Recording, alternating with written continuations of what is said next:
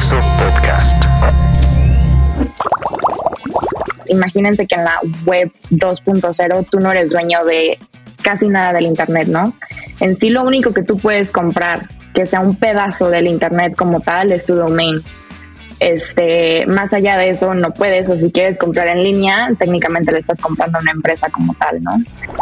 Creo que el problema más importante que hoy tiene la web 3.0 es la cantidad de desarrolladores que están ahí. O sea, hoy hay muy poca gente en el mundo que sabe de, cómo programar.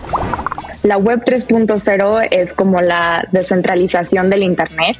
Es decir, que ya no va a haber eh, un poder central o una plataforma central que controle tu información o tus datos. En este caso, por ejemplo, Facebook o Meta, que, que ya es dueño de muchísimas plataformas que usamos de redes sociales. ¿Qué límites hay en los metaversos? Pues, ¿verdad? O sea, ¿Cómo sabes que, no sé, no hay acoso en un metaverso? Mis tres criptos favoritas ahorita son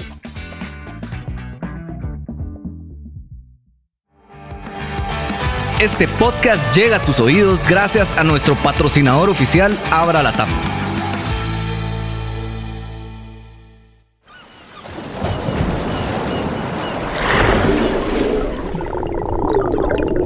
Nos sumergimos en las profundidades del océano cripto para contarte lo más importante. Todo lo relacionado con blockchain, criptomonedas, wallets, tokens, NFTs, DeFi, ICO, minería, exchange, smart contracts y por supuesto criptomemes.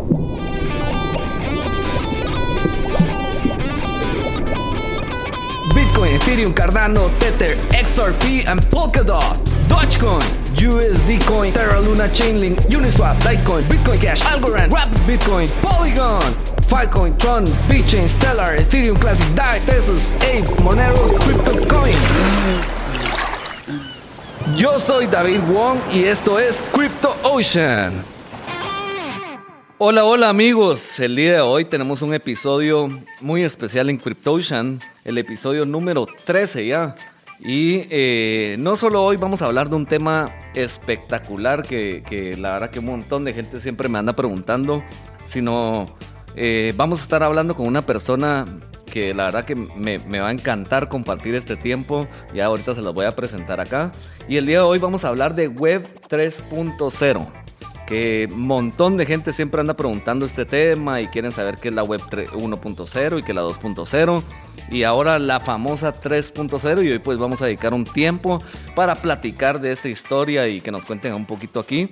Y hoy voy a compartir aquí el stage con una persona pues no solo famosa en TikTok, sino que también famosa por muchos de los conocimientos que, que sabe y es El Bonilla.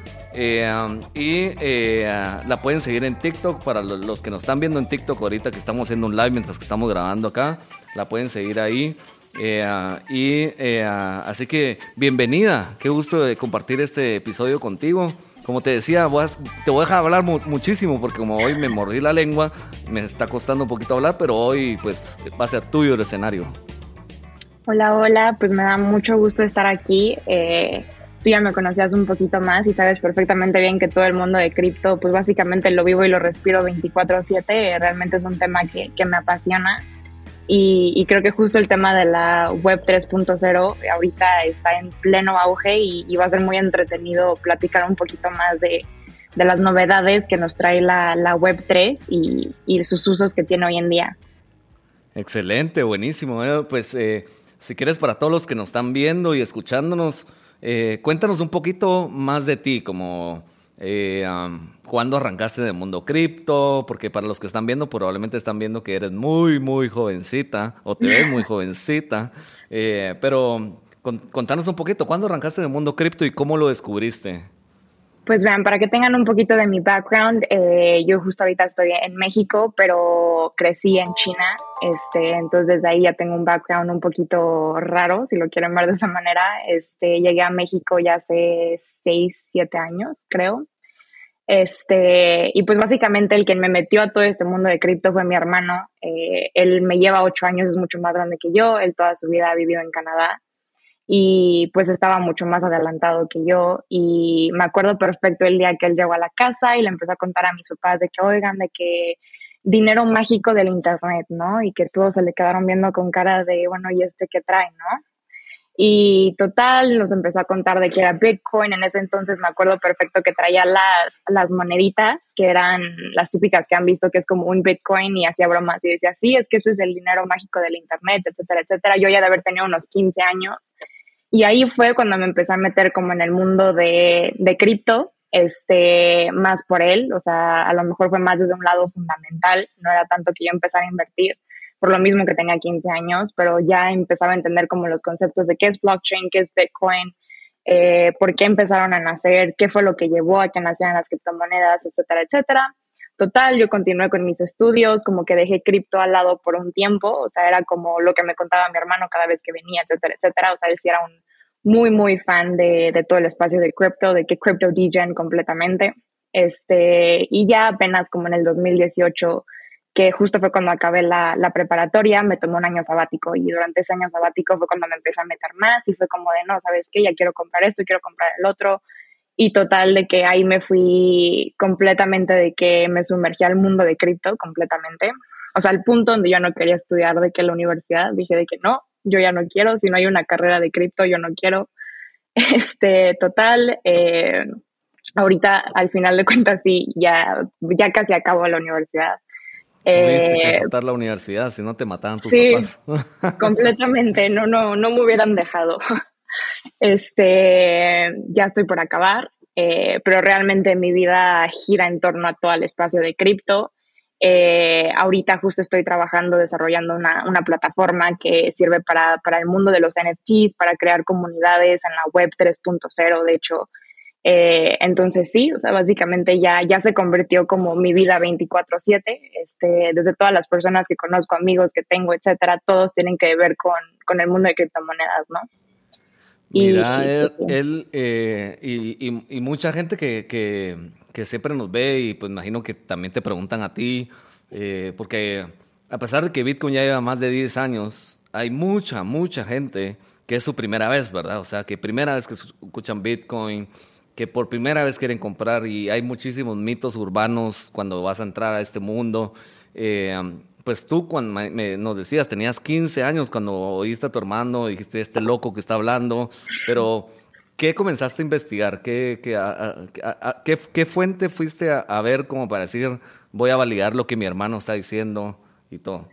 A mí me llamaba mucho la atención el por qué, ¿no? O sea, era tanto, la tecnología era como sí, o sea, obviamente al principio entender blockchain es un poco confuso, o sea, dices, eh, como que no es un tema muy fácil de entender la primera vez que lo escuchas, al menos para mí no fue muy sencillo, o sea, fácil me lo tuvieron que explicar como unas cinco veces hasta que dijera, ah, ok, ya. Este, y, pero me llamaba mucho la atención el por qué, ¿no? Y me empecé a ver lo que pasó en la crisis del 2008, ¿no? Cuando quebró el banco de Lehman Brothers, la financiera. Y dije, ok, o sea, como que me empezó a hacer lógica que dijo, oye, sí es cierto, o sea, antes como nuestro mundo financiero estaba en manos de muy pocas cabezas o de muy pocas instituciones y, realmente nosotros no teníamos el poder sobre, sobre nuestro dinero como tal, ¿no? Y, y, ya te pones a pensar y dices, pues justo en esa época de 2008-2010, pues era el, el, el, boom del Internet, el boom de las tecnologías eh, de la Web 2. Eh, y fue cuando empecé a ver como por qué todas esas tecnologías estaban saliendo y por qué tanta gente le llamaba la atención, ¿no? Obviamente en el 2015, eh, de lo que recuerdo, era mucho más difícil encontrar información de las criptomonedas, ¿no? Eh, no era como igual de fácil que si ahorita yo creo que si googleas qué es Bitcoin, te salen mil videos y te lo explican súper fácil. Entonces, en ese entonces sí tenía que depender mucho de, de mi hermano que él era el que estaba como más metido, iba a eventos en Toronto, o sea, ya eran más como, era, ahí él sí tenía una comunidad como de gente metida en cripto en ese entonces, y yo no, o sea, aquí era como más a los 15 años y volteabas y le decías a tu amiga, oye, ¿sabes qué es Bitcoin? Pues no, o sea, se me quedaban viendo con cara de, de qué me hablas, ¿no? Y, eso que estabas en China, eh, ¿no? No, ahí acababa de llegar a México. Ah, ya había Justo acababa de llegar. Sí, sí, sí. En, China es más probable que más de alguno ya supiera de Bitcoin en 2015, ¿verdad? Sí, eh, pero no, estaba aquí. E, en México de plano sí te veían con ojos de rara. ¿Qué, qué está hablando aquí? todavía, todavía. todavía, todavía me llegan unos comentarios por ahí que, que no, no.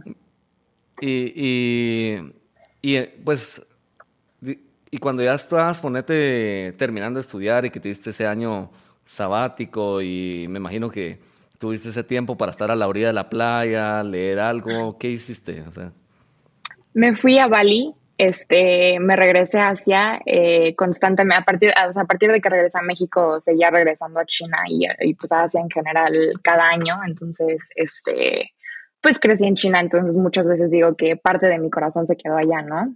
Eh, entonces, pues yo regresé, estuve un tiempo en China, después me fui a Bali y ahí estuve un rato pensando en qué es lo que quería hacer. Eh, yo creo que muchos de ustedes les ha tocado que o se recuerdan cuando tenían mi edad y no sabían ni qué querían hacer de sus vidas, ¿no?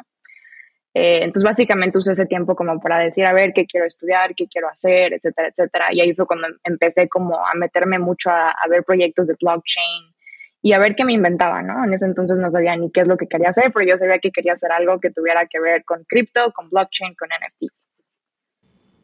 Buenísimo. Eh, me imagino que aceptaste también el podcast porque yo soy chino, ¿no? No. es mentira, broma, broma. Bueno, si quieres, pues eh, comencemos a, contarle aquí a todos los que nos están escuchando y viendo que es la web 3.0 y, si y, arranquemos tal vez por la, la web 1.0, que es la que todos conocemos y, y, tal vez, imagínate yo cuando tenía tal vez tu edad, o tal vez un poco menos, me recuerdo que me conectaba al internet de mi casa, que tenía que quitar la línea de teléfono, la conectaba a la computadora, sonaba que se estaba conectando al internet, eh, y realmente no habían muchas cosas, ¿verdad? O sea, me metía tal vez a Xperia, eh, a Wikipedia, digo, eh, y algunos otros browsers, ¿verdad? Computadoras que realmente tenían su dominio, que ellos almacenaban su, su información y los que te proporcionaban el correo, también ellos tenían como ese host, ¿verdad? Eh, ¿Qué otra cosa nos podrías tal vez tú contar como tal vez de esos primeros pasos de la web? Pues vean, yo una manera muy fácil de cómo explico la web 1 es, veanlo, justo como mencionaste, imaginen un Wikipedia enorme, este, donde realmente las páginas eran muy sencillas, no tenían nada de diseño, o sea, era pura letra negra, una más grande y la otra más chica. Eh, y realmente el usuario no podía tener ningún tipo de interacción con la plataforma, ¿no? También era muy difícil que tú, que tú pudieras crear contenido.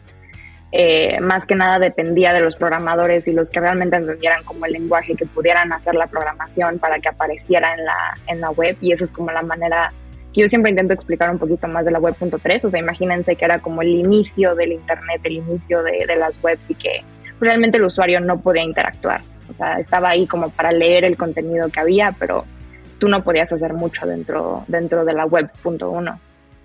Casi como, como leer un, un, un periódico, dices tú. Sí, sí, sí, sí. Eso es básicamente...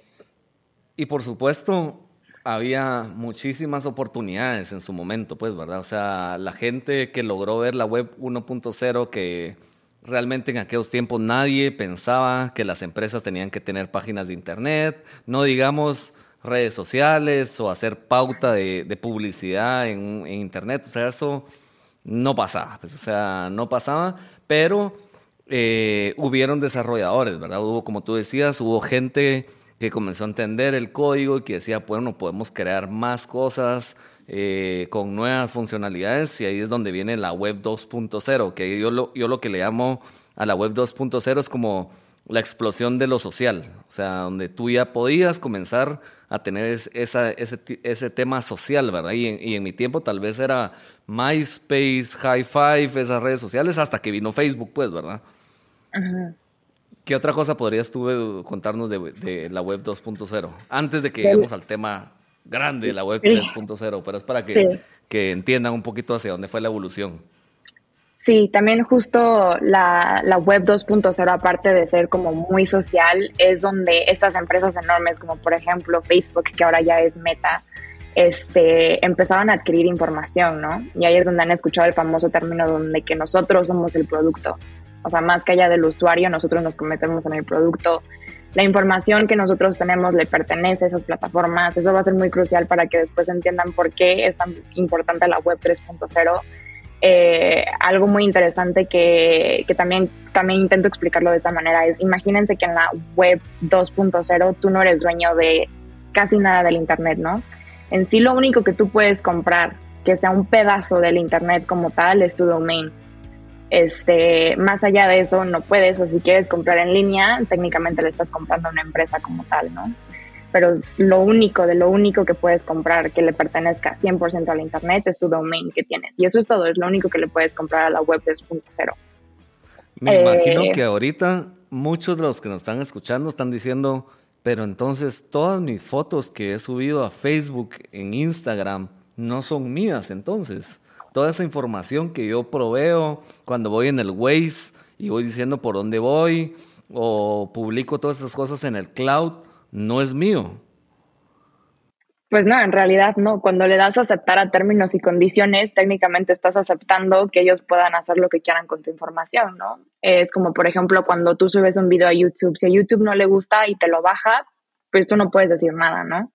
Lo mismo pasa con Instagram, con Facebook, o sea, ellos tienen todo el derecho sobre el contenido que tú subes. Y pues tú no puedes decir nada al respecto, porque al final de cuentas la información que tú estás subiendo la estás subiendo a su plataforma. Entonces, pues como tal, ellos tienen la, palabra final de qué es lo que quieran hacer con tu contenido. Buenísimo. Y, y como, como tú dices, pues justo hoy las grandes empresas que dominan la bolsa, o sea, antes cuando nosotros veíamos con las, empresas grandes era Ford, eh, eh, General Motors, pero hoy Vemos a Amazon, vemos a Apple, vemos a Google. O sea, son empresas full en temas de tecnología, ¿no? Eh, ¿Y qué, podríamos decir por el que la gente comenzó a hablar de la web 3.0? Porque se hablaba desde hace mucho tiempo, incluso, pero como que no estaba en su momento la web 3.0 y ahora como que explotó algo, ¿no?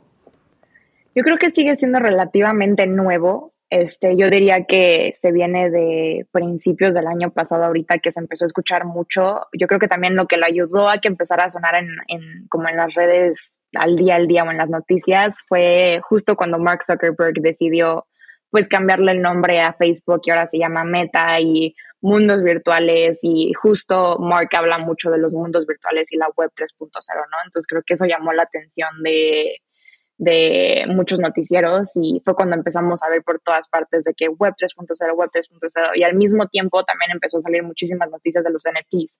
Este, porque no sé si tú también lo sentiste, pero antes, o sea, sí sabías que eran los NFTs, pero pues no era algo que todo el mundo hablara, ¿no? Y ahorita, por donde seas que voltees, todo mundo quiere hacer proyectos de NFTs, ¿no?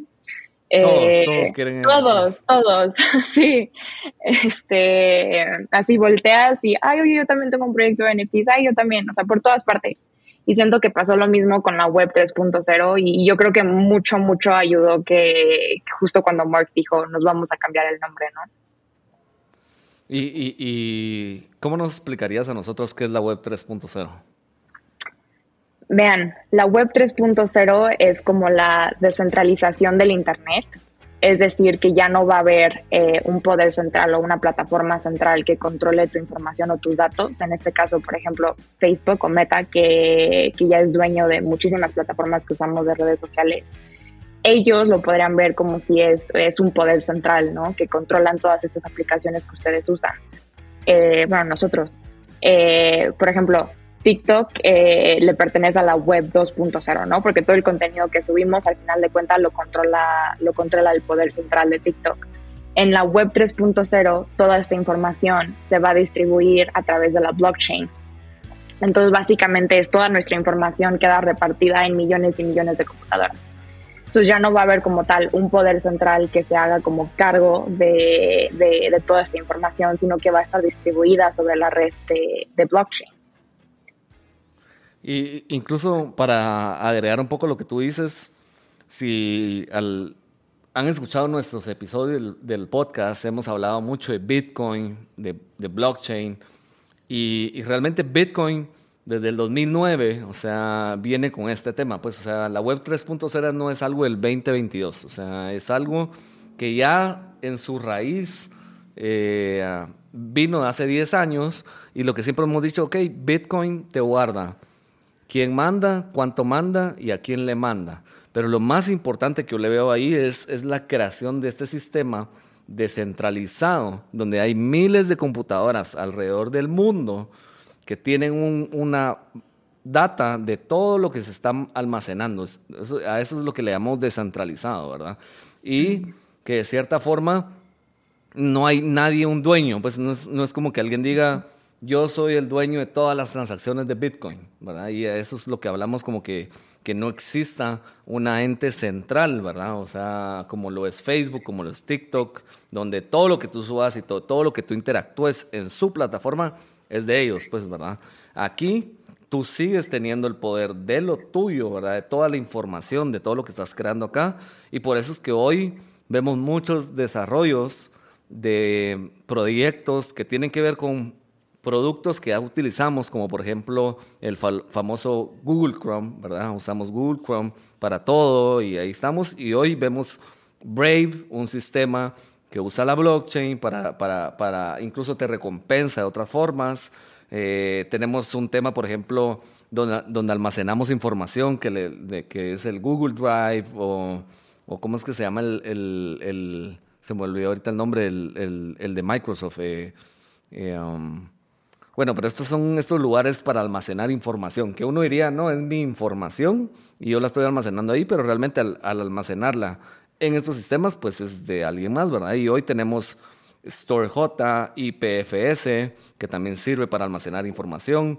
Cuando estamos haciendo ahorita un Skype, ¿verdad? O un Zoom, hoy tenemos Experti, donde podemos ver todo el tema también ahí en Web 3.0 para hacer este tipo de llamadas. Eh, sistemas operativos como Android, eh, hoy, hoy tenemos EOS, ¿verdad? una criptomoneda que hoy el blockchain de EOS va hacia estos sistemas operativos. Eh, ah, también tenemos, bueno, el, famoso Facebook que todos lo usamos, Instagram, ¿verdad? OneDrive, ahí me pusieron, ¿ves? OneDrive, ese era el que ponía, estaba pensando. Eh, pero cuando hablamos, por ejemplo, de Facebook, de Instagram, de TikTok, también tenemos ahora lugares para tener este social media que le llamamos Steemit, ¿verdad? Y Akasha, que también funciona ahí en el Web 3.0. Seguro a un montón de gente ahorita dice, nunca los había escuchado, pues de plano pues están arrancando, ¿verdad? O sea, y hay que ver si estos van a ser los más exitosos, puede ser que más adelante vayan creciendo, ¿verdad? Y vayan desarrollándose más.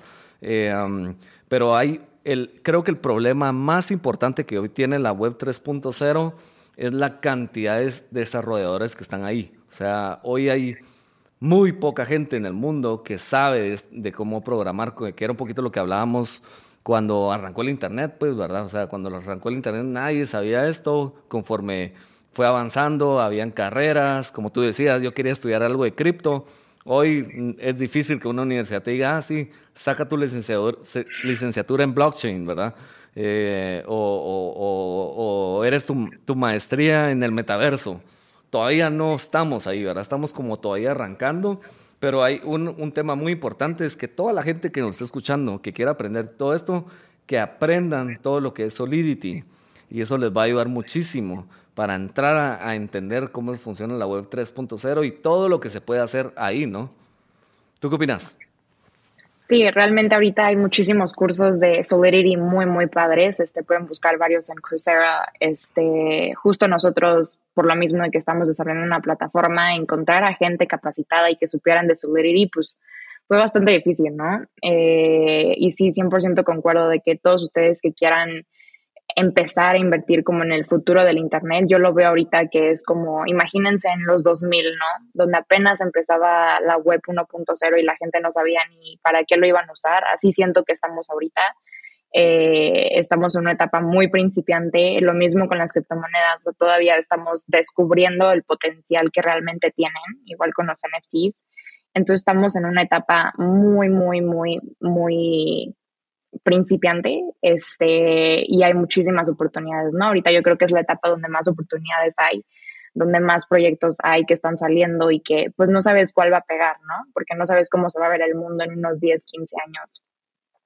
Pero realmente... incluso, eh, cabal, lo que tú dices, ¿verdad? Eh, ¿Por qué la gente va a querer entrar a una red social de la web 3.0, ¿verdad? Ahí, entra muchísimo el tema de la privacidad. O sea, siento que ahorita se viene una tendencia muy fuerte de, la privacidad. Eh, yo creo que muchos de ustedes han escuchado lo de la huella digital. que básicamente es todo movimiento que hagamos, cualquier publicación que tengamos en nuestras redes, pues se queda impregnada en las redes sociales ya de por vida, ¿no? O cómo hemos perdido muchísima privacidad por todas las redes sociales que hay. Eh, ¿Cuántos casos no han escuchado de gente cancelada, este, como le llaman, porque hacen un mal comentario, hicieron algún chiste de mal gusto y pues quedan cancelados y pues es grave, ¿no? Sí, exacto. Trump ya está vetado de básicamente casi todas las redes sociales, ¿no? Entonces ahí entra un tema, ahí es donde entra la, la web 3.0, ¿no? O sea, se supone que dentro de la web 3.0 nadie te puede bloquear. O sea, nadie podría decirle a Trump, ¿sabes qué? Tú tienes prohibido usar nuestras redes, aunque entiendo que eso es un arma de doble filo, porque por un lado dices, ok, ¿hasta dónde está el respeto de, de decir, ok, tú tienes toda la libertad de decir y hacer lo que quieras? pero dónde hay límites, ¿no? Porque también, pues, ¿qué pasa? Que hay una persona extremadamente racista, ¿no?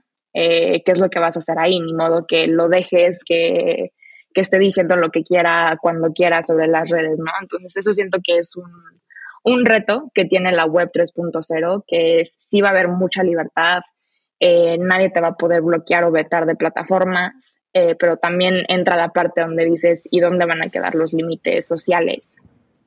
O tal vez, o tal vez a nivel de consenso, como que los que minen y, son los verificadores de, ese tipo de contenido, no sé, estoy fumando ahorita, pues, ¿verdad? Porque como no, no existe, no, como tú dices, son esos problemas que, que vienen a salir, ¿verdad? O sea, y, y por eso incluso muchos gobiernos le tienen miedo a la web 3.0, porque es como decir, bueno, ¿y a quién le vamos a ir a pedir que me bajen estos videos de terroristas?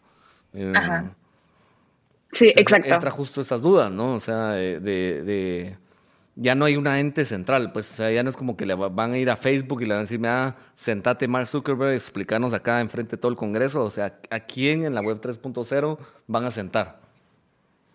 ¿Quién sabe? Nadie, ¿no? O sea...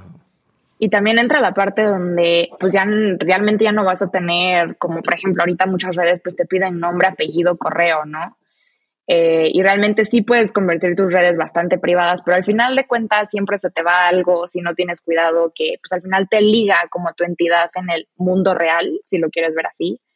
Este, en la web 3.0 pues es mucho más fácil que por ejemplo conectes tu MetaMask, este, que es una wallet para cripto y nada más te da un address y pues al final de cuentas no sabes quién está detrás de esa cuenta, ¿no? O sea, no hay una cara, no hay nada, solo hay números y letras. Entonces todavía lo vuelve aún más difícil dar con una persona o dar con una, con una cuenta como tal.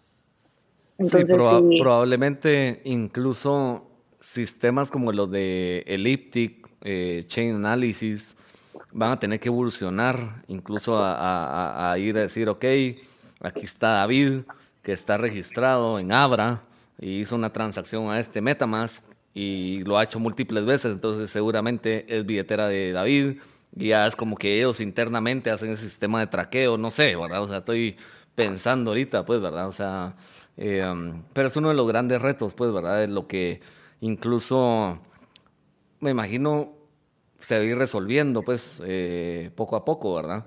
Eh, um, imagínate en el metaverso, o sea, la gente que quiera tener un avatar igual a tu persona con tu nombre y apellido, pues lo va a poder hacer. Pero la gente que quiera usar un gran monstruo eh, con un avatar, lo que sea, también lo va a poder hacer, ¿verdad? Entonces, cabal, eh, escuchaba una noticia que alguien estaba reclamando que en el metaverso le habían faltado el respeto, algo así como que, y que una, una, una locura, pues pero era como decir, bueno, también qué límites hay en los metaversos, pues, ¿verdad? O sea, ¿cómo sabes que, no sé, no hay acoso en un metaverso?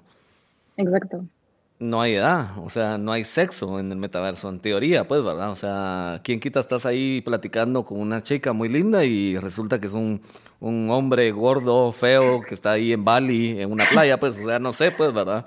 Eh, pero son esos temas que, que, que mucha gente está hablando de esos dilemas que puede pasar en la web 3.0, ¿no? Sí, sí, sí, sí. Pues de hecho una, una película que a mí me encanta es la de Ready Player One de Steven Spielberg, este, que justo habla de cómo, cómo ya todas las personas, ya pues su vida laboral o profesional ya es en el metaverso, ¿no? Y ya sus casas ya son un cubito así feo, gris, ¿no? Este, eso también es, pues no lo veo tan lejos, ¿no? Cada vez se acerca más, este, ya cada vez conozco más personas que tienen los, los lentes de realidad virtual de, de Quest, que los Oculus que le pertenecen igual a, Meta, a Mark Zuckerberg, este, entonces pues digo, ya no está muy lejos, ¿no? O sea, por ejemplo, yo los tengo y yo los uso muchísimo. Y me acuerdo perfecto. sí. Hago gimnasio, este, hacemos gimnasio ahí también. Sí, la primera vez que, que, los usé yo por mensa, este, era un juego donde te estaban correteando y te disparaban, ¿no? Pero ni crean que daba miedo, o sea, eran unos monos rojos como de gelatina. Y a mí se me ocurrió, yo lo, yo lo estaba viendo tan real todo, que yo dije, ok, a la de tres corres atrás del coche. Claro que yo estaba viendo el coche en, lo, en los óculos.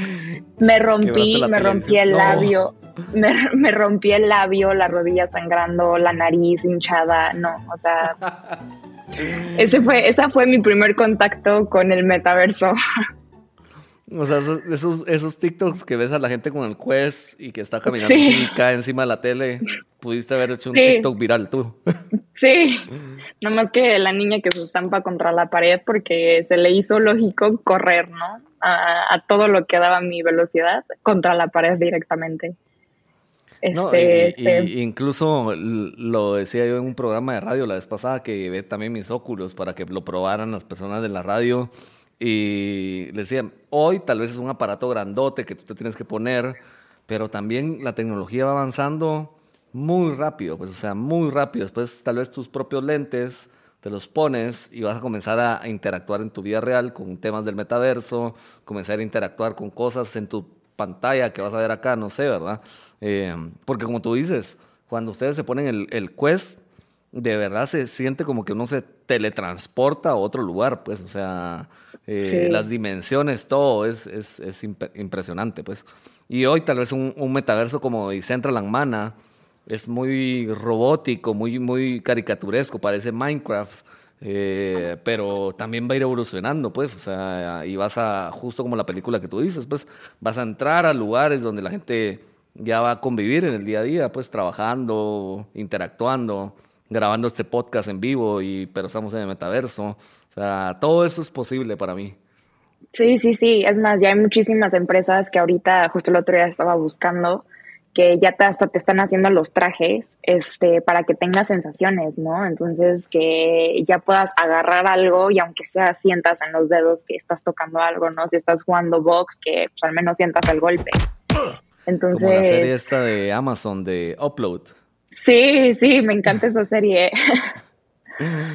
Básicamente es, Muy, muy igual al metaverso, pues, o sea, la, la, semana pasada con mis alumnos de, de la universidad, que también doy clases en la U, les decía yo, hoy tal vez es muy fumado pensar de que tal vez tu, tu mente la puedes descargar en una blockchain o en un metaverso, pues, pero ya nada es imposible, siento yo, pues, o sea, tal vez lo que la gente, nuestros abuelitos pensaban de lo que hoy sería el mundo, dirían es imposible y hoy tal vez es una realidad, pues, ¿verdad?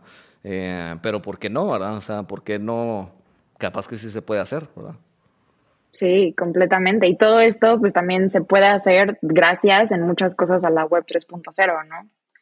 Ayuda muchísimo a que se desarrollen todos estos tipos de proyectos. También algo que, que se, me, se, me, se, me, fue ahí mencionar es que también algo que está marcando mucho como la, era de la web 3.0 pues son las empresas nuevas que ahora se llaman DAOs, ¿no?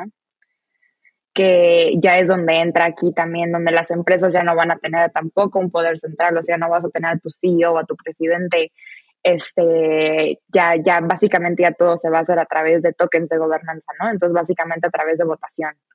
Eh, entonces, eso también es bastante interesante, cómo están saliendo tantas empresas ahora que ya también, pues ya están enfocadas solamente en la web 3.0, ¿no? Eso, eso podría ser una solución, lo que hablábamos de, de, de un video, de un ponerlo a votación. ajá, un terrorista, ajá, entonces un, de, de, de, cierta manera un DAO es la que vota este va o no va, pues, ¿verdad? Pero definitivamente, por ejemplo, yo no metería mi mente en un 2.0, pues capaz que hago algo y después me borran porque no quieren, ¿verdad? Prefiero un 3.0 y sí. más fácil que, que, que seas inmortal. Sí, sí, sí. Mira, y hablando ahorita de DAOs y metaverso, NFTs, ¿cuáles son tus tres criptos favoritas y por qué? Mis tres criptos favoritas ahorita son Terra, o sea, Luna. Em, también, ¿te gusta también? ¿Por qué, Terra? ¿Por qué Terra? Ya te voy a contar mi historia de Terra. De Terra, bueno, este, principalmente porque Terra me llamó mucho la atención su, su network que tiene, cómo lo usa. Este, también, por ejemplo, todas las stablecoins que están sacando, porque eso es, eso es muy cierto. O sea, un problema que, que también ves cuando ya usas tanto de que criptomonedas, etcétera, es que es, a veces es difícil poder comprar cosas si no tienes stablecoins, ¿no? Eh, porque pues, no, no, vas a, no vas a usar tu Bitcoin para comprar un chicle, ¿no? O algo por Amazon. Entonces, pues Terra empezó a sacar todas sus stablecoins. Tienes UST, que es la que está pegada al dólar, tienes la que está pegada al euro y, y, a la moneda fiat de Corea, ¿no? Y también sus precios, o sea, sus costos son mucho más bajos. Eh, pues básicamente le han estado dando bastante competencia a Visa y a Mastercard. Eh, para los que no saben, por ejemplo, Visa Mastercard te cobra un 3, 3%, 4% a lo mucho, mientras que Terra le pusieron como un límite en el 1%, pero realmente nadie te cobra este, más del 1% por transacciones cuando estás usando el network de, de Terra. Entonces realmente son muy son son costos muy bajos por transacción y eso realmente pues entre más bajos sea mejor, ¿no? Sí, y, incluso para, para ampliar un poquito lo que tú estás diciendo, Tal vez nosotros que usamos una tarjeta no nos damos cuenta de que hay un cobro, porque dices, ah, yo estoy pagando 50 eh, pesos en, un McDonald's o comprando un café y tú lo pagas, pero el establecimiento le cobraron el 4%, ¿verdad? Eh, y esos son los costos de transacción, ¿verdad? Y ahí adentro hay mil cosas que están pasando en el sistema, pero como tú dices, bajar ese 4 al 1%, imagínense por una economía, por toda la facturación que tenga un, un comercio, es muchísimo dinero, pues. ¿Qué, otra? Perdón que te interrumpí. También tienes los famosos, eh, su Mirror Protocol o su Anchor Protocol, que básicamente el Mirror es que tienen como sus activos que le llaman M-Assets en, en inglés, que básicamente crearon como estos activos del mundo real, si lo quieres ver así, este, y lo pusieron como, lo metieron al mundo de cripto, entonces le abrieron como las puertas a que las personas ahora ya también puedan comprar como acciones del mundo real, por ejemplo, el oro eh, y que hasta lo puedas comprar por, por porciones este, fraccionadas, ¿no? Este, no tienes que comprar la acción completa. Eh, también tienes tu Anchor Protocol, que al final de cuentas es como si tuvieras una, una, una savings account, eh, pero te dan un 20% de regreso. O sea, dime qué banco te va a dar un 20% de regreso. Entonces, ahí Luna tiene oportunidades muy grandes también de, de, inversión que a mí, pues, me llamó mucho la atención luego, luego, ¿no? Cuando escuché que decías, puedes invertir con una stablecoin pegada al dólar y te damos el 20% de regreso, eh, pues, te, te, gusta bastante. es un proyectazo. Yo, yo me enteré de Luna porque vino un inversionista de Abra a, visitar Guatemala y me dijeron, mira, anda cena con él, eh, es, eh, es como VIP, pues, o sea, anda a hablar con él, te va a encantar, que no sé qué, va, me junté con él y cuando estábamos hablando siempre entra uno en la pregunta, pues mira, ¿y qué criptos ves en el mercado? Y me dice, mira, revisar Luna. Y yo, Luna, vamos a ver, ni la teníamos en Abra todavía, costaba como 8 dólares, creo yo. Eh, um, y, pero como tú dices, cuando comencé a ver más y más, dije, ah, wow, proyectazo, pues, ¿verdad? Y ahorita está en 99, 100 dólares, está hoy, pues. Eh, um, y, y, creo que va para más, pues, ¿verdad? O sea, eh, a pesar de que tuvo ahí su problema de PR, eso como un mes y medio, creo yo que fue que bajó como a los 45 dólares, eh, se recuperó y en un mes tuvo el 100%, pues. Sí, sí, sí, sí, es un proyecto muy, muy fuerte. ¿Y qué otra cripto te gusta? También me gusta mucho Ave, no sé si has escuchado hablar de Ave. Ave, sí, en DeFi. En DeFi. Ave, estuve traumada con Ave por bastante tiempo, era como mi, mi bebé. Este, encontré Ave cuando todavía seguía siendo Lend, que era como su, su nombre del principio, ¿no? Y ya después se cambiaron el nombre Ave y pues básicamente ese fue como mi acercamiento con el mundo de, de DeFi, de Decentralized Finance, que también es de los temas que más me gustan, este, las finanzas descentralizadas. Y pues en pocas palabras, Ave es un banco descentralizado en el, en el mundo de cripto donde este, puedes pedir préstamos, este, puedes invertir, eh, pues básicamente te ofrece muchísimas herramientas que tienes como en el mundo real financiero en un banco, pero la versión cripto, todo es completamente anónimo, Eh, puedes pedir prestada la cantidad que quieras. Eh, claro, obviamente con tu colateral, pero pues realmente puedes sacar el préstamo que quieras sin que nadie te haga preguntas, sin que nadie te vea y todo rapidísimo desde tu computadora, ¿no? Entonces se me hizo un proyecto muy interesante, siento que tiene muchísimo potencial y hasta ahorita se me hace el proyecto de los proyectos más avanzados en cuanto a DeFi en el espacio de cripto. Te va a encantar el episodio que vamos a lanzar antes de, de este. De este, va a ser de DeFi. full de DeFi, full de DeFi. ¿Y buenísimo, la tercera? buenísimo. Y la tercera, Secret. Secret es, bueno, para mí es relativamente nueva. Eh, últimamente he estado investigando bastante Secret eh, y a, lo mismo yo siento que ahorita se viene una tendencia, o sea, va a venir una tendencia bastante fuerte sobre la privacidad. Privacidad de que con blockchain, privacidad en, en la web 3.0 y pues básicamente eso es lo que hace Secret. Eh, Secret ayuda a, a mantener como esa, que, pues que tú, que tú como tu persona, ajá, tu anonimato existas en la red de bloques, ¿no? Entonces ahí tienen, está interesante, me he aventado varios videos de qué es lo que ellos están haciendo con la blockchain para que se vuelva completamente anónima y que sea pues ya mucho más difícil, pues, o sea, encontrar hacia dónde iban las transacciones o de qué wallet venía la transacción, ¿no? Entonces siento ah, que está interesante. La voy, a investigar, esa no, nunca la había escuchado. La verdad que. Nunca. Como siempre decimos, todos los días se, aprende algo nuevo del mundo. Algo nuevo. Pero esa específico nunca la había escuchado. La voy a, la voy a investigar. Secret. Sí, está como SCRT. Secret. Ah, la voy a chequear. Mira, y, y contanos cuál ha sido tu peor historia de inversión en el mundo cripto. muchas, hay muchas, pero este, yo creo que... Lamentablemente, lamentablemente me ganó el FOMO. Eh, este, juré que nunca iba a entrar y al final me ganó el FOMO, pero, pero no, lo bueno fue que vendí sin, sin pérdidas, ¿no? La ganancia fue mínima, pero tenía que estar, tenía que estar. Eh, no, yo creo que la más reciente, no, no sé si la podrán decir que es la peor trade, pero fue cuando empecé a entrar a futuros a jugar con futuros, no lo recomiendo, no lo hagan. Este, con Sand, antes de que Sand explotara. Entonces le metí como un 10x. Eh, yo estaba feliz de la vida, claramente, porque alcancé a comprar Sand cuando todavía ni siquiera llegaba al dólar. Y pues realmente explotó mi wallet de un día para otro y, ahí y todo el mundo me decía, saca profit, saca tus ganancias, saca tus ganancias. Y yo, no, no, no, no, no quiero, no quiero, no quiero. Esto me va a hacer este, dijiste tú, aquí me quedo. sí, yo aquí me quedo en contra de todo lo que yo siempre digo, ¿no? Yo siempre, de mis reglas de oro es siempre, siempre, siempre saca ganancias.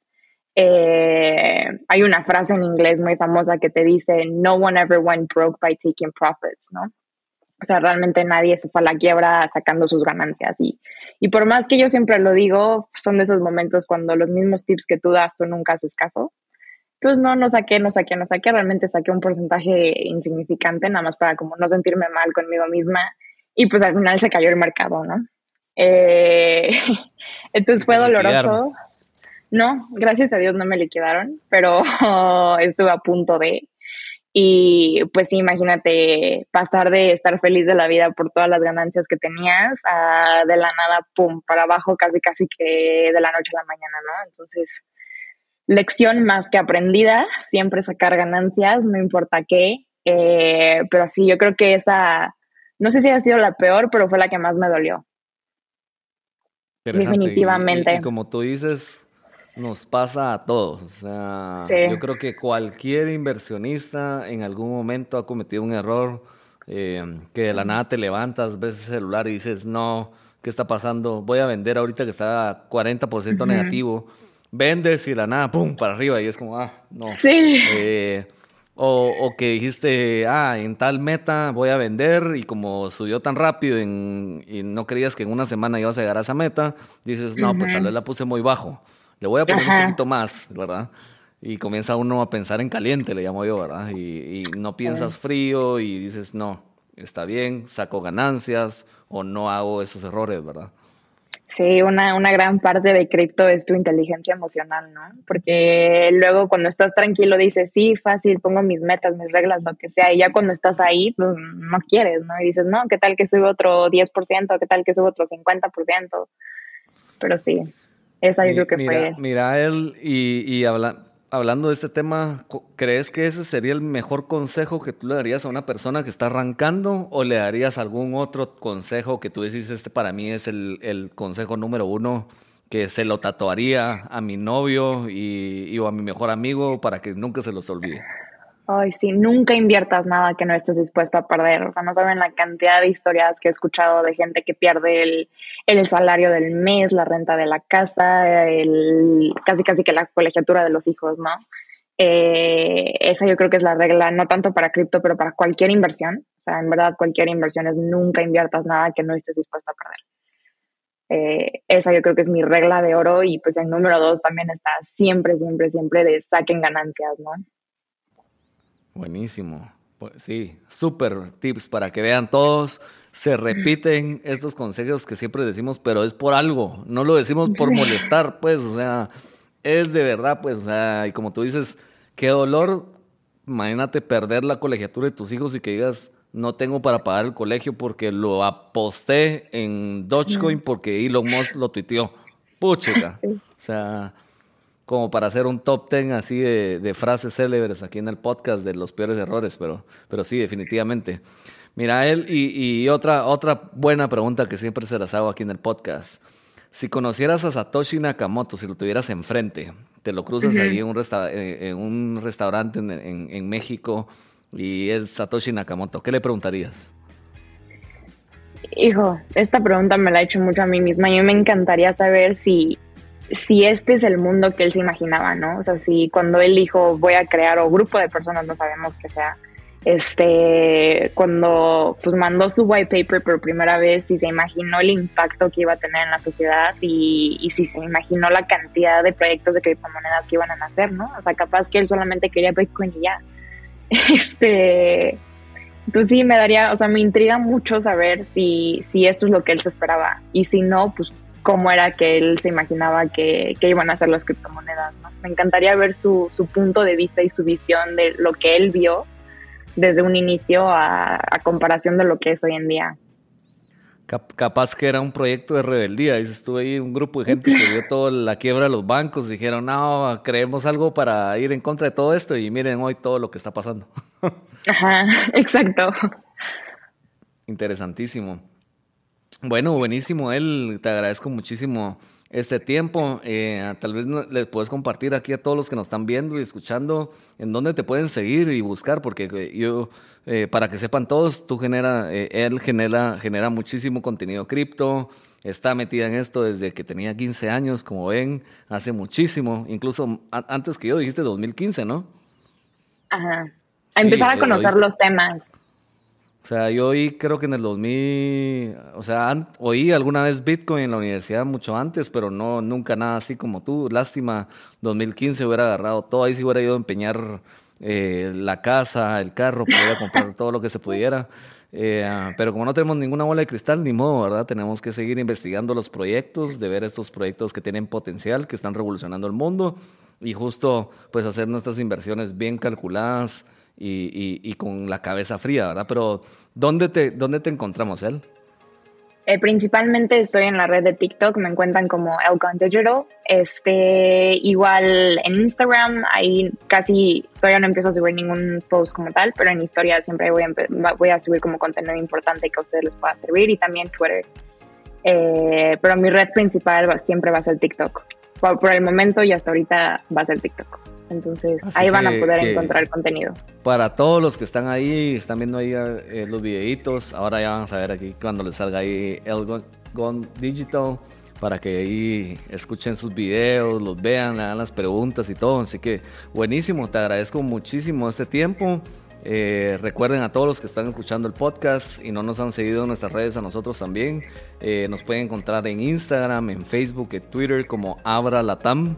Eh, ahí tenemos la mayoría de contenido. También YouTube tenemos como Abra Latam.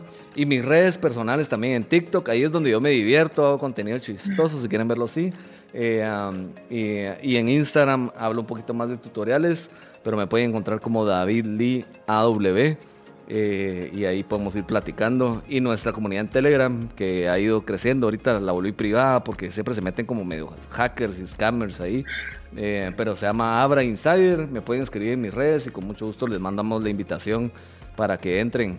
Así que te agradezco muchísimo este, este tiempo, espero que podamos compartir el escenario, aquí el micrófono, el Zoom, el TikTok más adelante.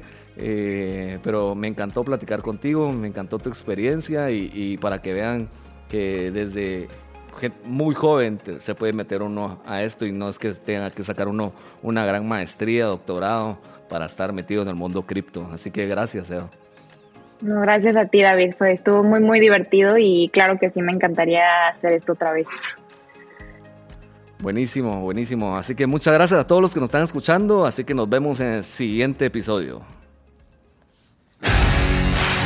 Bueno, criptones, eso fue todo por hoy. Nos vemos en otro episodio de Crypto Ocean, un espacio donde nos sumergimos en las profundidades del océano cripto para contarte lo más importante. Y por favor, comparte este episodio con todos tus amigos que quieran aprender sobre blockchain, criptomonedas y todo lo relacionado a este mundo. Solo en Crypto Ocean. Suscríbete hoy a Spotify, Apple Podcasts o en tu aplicación favorita para escuchar tus podcasts. No se te olvide seguirnos en todas nuestras redes sociales como Abra Latam. Y si quieres directamente hablarme, búscame en TikTok o Instagram como David Lee AW. Si no has bajado la aplicación de Abra, pues ¿qué esperas? Descárgala en tu tienda de celular totalmente gratis.